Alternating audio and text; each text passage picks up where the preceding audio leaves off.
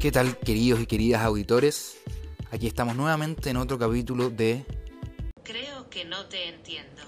Para quienes no nos conocen, somos un grupo de estudiantes de psicología que tratamos temas varios en el podcast en relación a nuestra disciplina. Yo soy Maximiliano Duc y junto a María Paz Barros, Ámbar González y Magdalena Wall, quienes completan el equipo, hoy nos encontramos con un tema nuevo para discutir y traemos nuevos elementos al podcast. En esta ocasión vamos a incluirlos a ustedes, a nuestros seguidores. Es por eso que preparamos tres preguntas y las compartimos por redes sociales para que ustedes las respondieran y las vamos a estar compartiendo hoy con ustedes. Para contextualizar un poco, la última vez que nos encontramos hablamos un poco de cómo habíamos pasado el encierro de la pandemia en relación a este cambio de normas y actitudes, cómo es que habían también cambiado las interacciones sociales. Ahora, en esta ocasión, vamos a analizar cómo estas nuevas actitudes funcionan en el retorno a la presencialidad y cómo esto afecta a las interacciones sociales.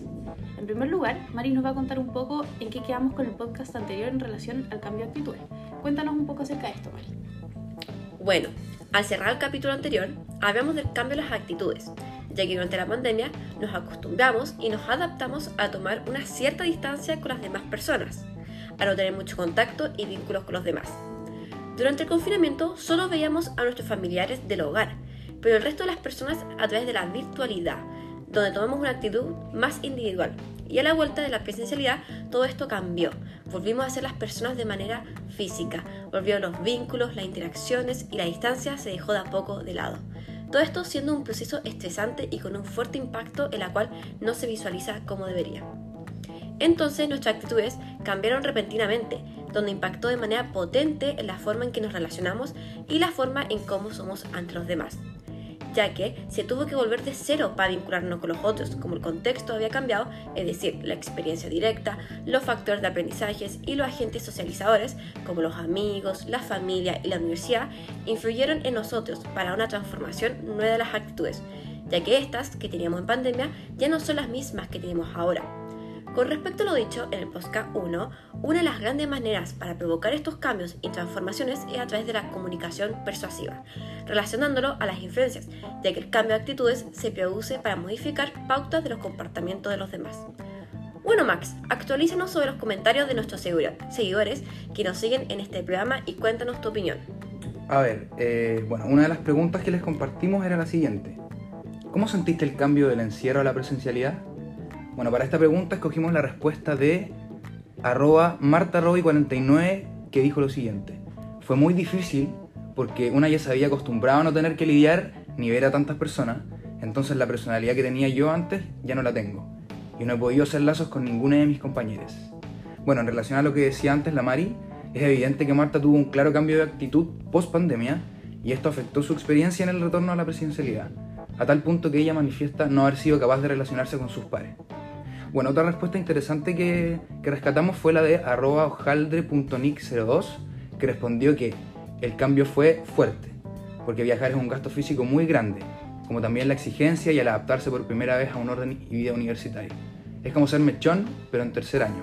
Se me ha hecho complejo igual. Mira, qué interesante lo que cuentan nuestros seguidores y qué triste que haya afectado tan negativamente. Bueno, y lo que tú dices, Max, esto claramente causó un cambio de actitud importante. Eh, saben que yo he notado otro factor muy importante, de las influencias de la mayoría, que también se relaciona con lo que acaban de contarnos. Bueno, lo que ocurrió en pandemia hacía que en definitiva las normas que solían regir dentro del hogar y en las salas de clase fueran modificadas y de alguna manera combinadas para cubrir las nuevas necesidades de los profesores y alumnos. Lo que no significa que esto haya sido lo óptimo, puesto que los espacios privados ya no eran tan privados y las salas virtuales no contaban con la formalidad habitual de la presencialidad, lo que significó un cambio radical de las normas que ya teníamos instauradas en nuestra estructura mental. En cambio, cuando volvimos a la presencialidad esto cambió, ya que pudimos ver que esto de las influencias afectó y marcó a las personas de una manera muy diferente.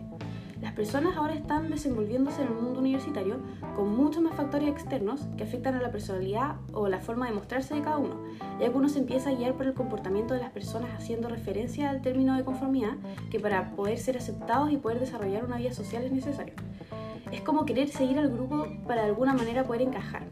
La manera de vestirse, de hablar, de preguntar cosas y hasta de sentarse puede ser influenciada por el resto y por el que dirán. Esto denota una dificultad para poder relacionarse de manera normal o más bien propia, de tener una individualidad ya que ésta se ve tremendamente afectada por justamente estas influencias de la mayoría que no son ejercidas a propósito. Es un fenómeno social que se da siempre, en todos lados y en la mayoría de las relaciones sociales, más aún en grupo, pero el problema acá fue que se vino desde un confinamiento por lo que todo se dificultó en cuanto al poder relacionarse como antes. Bueno, eh, otra de las preguntas que quisimos compartirles es la siguiente. ¿Cómo sientes que afecta la influencia de tus pares en este retorno a la presencialidad? Bueno, de la, respuesta que rescatamos fue la de arroba robincluster1997, que respondió, es importante tener pares que apoyen este proceso, ya que si no se les tiene y debido a los dos años de pandemia y escasa socialización, se vuelve más complicado hablar con personas nuevas y adaptarse. Bueno, en general para esta pregunta podemos observar una tendencia en la respuesta a considerar a los pares más como un apoyo, lo que me hace pensar que muchos estudiantes compartieron los mismos nervios de volver y tener que compartir. Por otro lado, también hay personas que mencionaron no haber, sido, no haber sentido la influencia de la mayoría, posiblemente porque simplemente no han logrado entablar lazos, lo que se podría relacionar con lo que mencionaron antes de ustedes, que muchos quedaron como configurados con las actitudes que se adoptaron en pandemia, entonces aún no se puede ver claramente una influencia de la mayoría, justamente por el hecho de no haber entablado un vínculo. Esto de, hecho lo vamos a ver en una respuesta de las siguientes preguntas, pero primero Ámbar, tú tenías algo que decir sobre este tema de la identidad. Bueno, en cuanto a la construcción de identidad, podemos reconocer en todo este contexto pandemia cómo es que la influencia que tiene el otro social dentro de este proceso se tuvo que reajustar a las condiciones. ¿Qué quiero decir con esto? Es que las interacciones sociales que estaban a cargo de la construcción de nuestras identidades y la creación de vínculos se limitaron a una foto de perfil, una voz de reunión online, una visita a las redes sociales.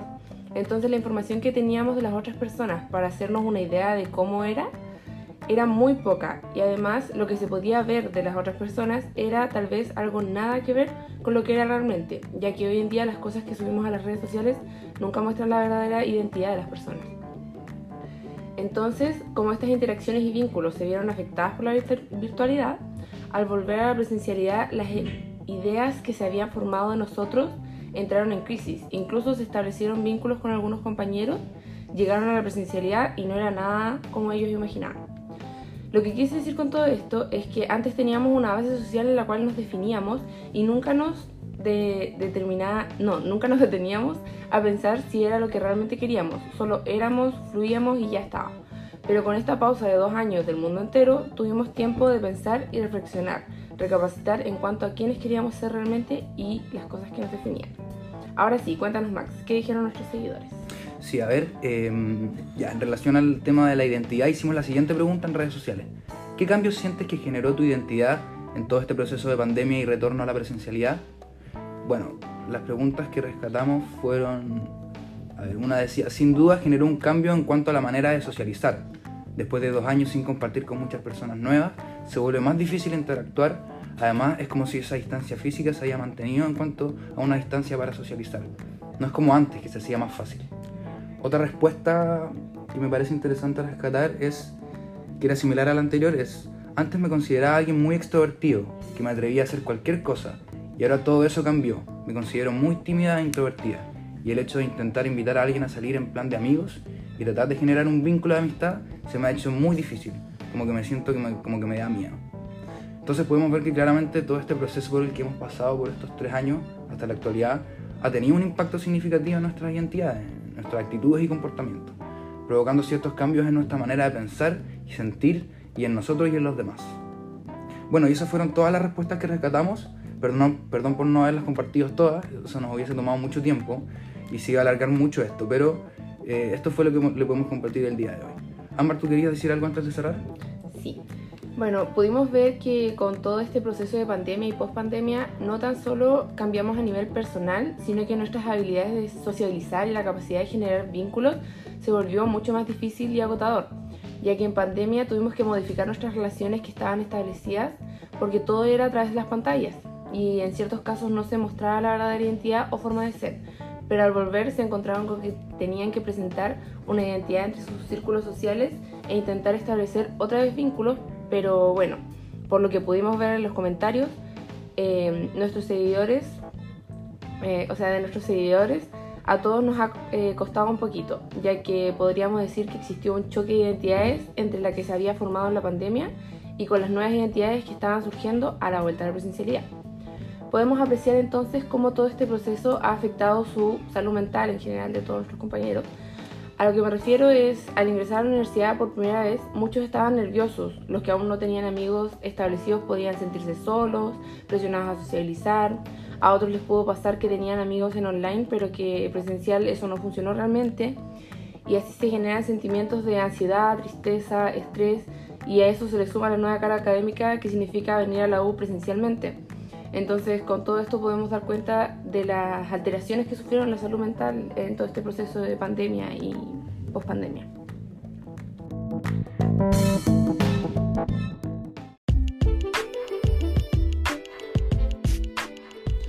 Eso fue todo por el día de hoy. Gracias por escucharnos nuevamente. Ya estaremos de vuelta en un próximo capítulo. No les prometemos nada, pero si de todas maneras crees que no entendiste, no dudes en volver a encontrarnos. Hasta siempre.